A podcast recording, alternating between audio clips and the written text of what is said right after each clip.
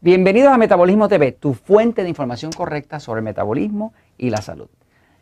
Vamos a hablar un momento de la diálisis. ¿Qué es la diálisis? Yo soy Frank Suárez, especialista en obesidad y metabolismo. Bueno, cuando una persona, eh, y esto viene por una pregunta que nos han hecho, y nos han hecho varias personas preguntas sobre esto, aquellas personas que tienen eh, parientes diabéticos o personas eh, con mucho sobrepeso, pues muchas veces a la persona cuando está sobrepeso, o cuando padece de diabetes especialmente, pues se le dañan los riñones. Eh, la diálisis es un proceso eh, que se hace médico, donde una persona tiene que ir y conectar su cuerpo a una máquina, que la máquina entonces hace las funciones que haría los riñones. Los riñones eh, sirven como filtro al cuerpo, recogen y capturan la sal, el potasio, los distintos minerales que tienen que ver con la presión arterial. Cuando una persona tiene problemas con los riñones, pues muchas veces tiene problemas con la presión. Eh, ¿Cómo es que un médico sabe que la persona tiene problemas con los riñones? Pues lo va a saber porque tiene problemas de presión y lo va a saber también porque el cuerpo empieza a inflamarse de, agua, este, se hinchan las piernas y demás. Y también lo va a saber porque eh, esa persona va a empezar a, cuando orina, van a ver que van a encontrar partículas de proteínas, o sea que digamos, eh, partículas de carne que no han sido completamente, que, son que no se supone que se vean saliendo en la orina, pues van a empezar a salir. Porque al, riñón perder su capacidad de filtrar todo eso y de manejarlo, hay cierta destrucción. Y al haber cierta destrucción al área de los riñones que filtra, pues entonces escapan esas moléculas por ahí. ¿no? Voy un momentito a la pizarra para explicarle un momentito qué es la diálisis y realmente qué se puede hacer eh, o qué sería recomendable si una persona, desde el punto de vista del metabolismo, que es mi enfoque, ¿no? ¿Qué se puede hacer si una persona se ve obligada a hacer diálisis, ¿no? O sea, cuando eh, eh, cuando la persona, eh, eh, los riñones están aquí, están aquí, cada uno de nosotros tiene dos riñones, este, y los riñones conectan, ¿verdad? Con la vejiga y de ahí a la uretra y por ahí sale la orina, ¿no? Este, pero toda la circulación del cuerpo, de la sangre y demás, pasa por los riñones, ¿no? Y pasa X número de veces al día. O sea que toda la sangre se está filtrando y pasando por los riñones. Los riñones pues hacen su función de retener la sal, retener este, el potasio, retener los minerales y todo eso, ¿no? Este, y filtran. ¿Qué pasa? Cuando hay daño a los riñones, el daño principalmente viene, una de las causas principales de diálisis, diálisis, es un procedimiento bastante triste, ¿no? Porque eh, la diálisis tiene que ver con que la persona ahora tiene que conectarse a una máquina donde en un brazo eh, le van a conectar una, una manga que está conectada a esa máquina, ¿no? Y esa máquina va a filtrar, a filtrar eh, eh, la sangre de la persona. Y va a hacer el trabajo, es una máquina gigante, eh, va a hacer el trabajo que hace esa parte pequeñita que se llama los riñones, pero que es una obra de la creación, ¿no? Este, básicamente esa persona, los tóxicos del cuerpo no los está pudiendo remover.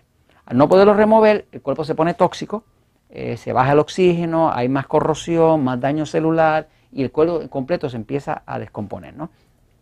Así que una persona que tiene que hacer diálisis a veces tiene que hacerlo dos veces, tres veces en semana, hay personas que más veces, ¿no?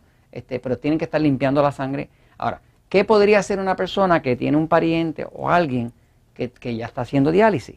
Eh, la realidad es que ya el daño a los riñones es irreversible. Esa es la mala noticia. Eh, o sea que ya el daño que se le haya hecho a los riñones, en verdad no se puede reparar. Ahora, lo que uno puede hacer es eh, aplicar conceptos de lógica para que haya menos daño eh, posterior a los riñones, de forma de que haya menos necesidad de tanta repetición de diálisis, ¿no? O sea, que, no continúe eh, la erosión de los riñones, ¿no? Entonces, recomendaciones clásicas, ¿no? Por ejemplo, casi todas las personas que, que, tienen que hacer diálisis les eliminan la carne, la carne de su dieta. ¿Por qué? La carne es lógico que la elimine porque la carne es una fuente de una sustancia que hemos hablado aquí en Metabolismo TV que se llaman las purinas. Las purinas eh, son eh, unas sustancias, si usted busca en internet purinas, eh, por cierto, hay un alimento que es un alimento para alimentar a los pollitos, a los pollos, a las gallinas, que se llama marca purina, pero no, no tiene nada que ver con eso. La purina es un tipo de proteína, es una proteína de alta potencia, que es lo que compone el ácido ribonucleico o lo que compone nuestro DNA, DNA, que es el código eh, hereditario. Eh, todos nosotros heredamos eh, un DNA que es como el plano hereditario, ¿no? Pues las purinas están mucho en la carne roja y en ciertos vegetales, como decir los hongos, los espárragos, la espinaca, las anchoas, los mariscos fuertes, como decir camarón, langosta, todo eso está lleno de purinas, ¿no? ¿Qué pasa? Las purinas no son nada recomendables para las personas que están haciendo diálisis. Una de las razones por las que le quitan la carne, ¿no? Es porque la carne es alta en purina. Eh, la carne roja específicamente es alta en purina, ¿no? En las purinas se ha descubierto, hay un estudio clínico que demuestra que las, cuando usted consume carne roja, cuando usted consume eh, camarón, langosta, eh, pues las purinas tienen un efecto de vasoconstrictor. Vasoconstrictor quiere decir que si una arteria es así, ¿verdad?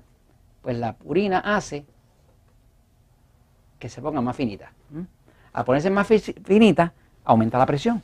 Así que cuando usted come purinas, tiende a aumentar la presión del cuerpo, ¿no? Por ejemplo, yo que tengo un sistema nervioso pasivo, o sea que soy bien carnívoro, eh, según el, si usted ve el episodio número 199 de Metabolismo TV, pues ahí se explica si su sistema nervioso es pasivo o excitado. Le recomiendo que lo haga si no está seguro.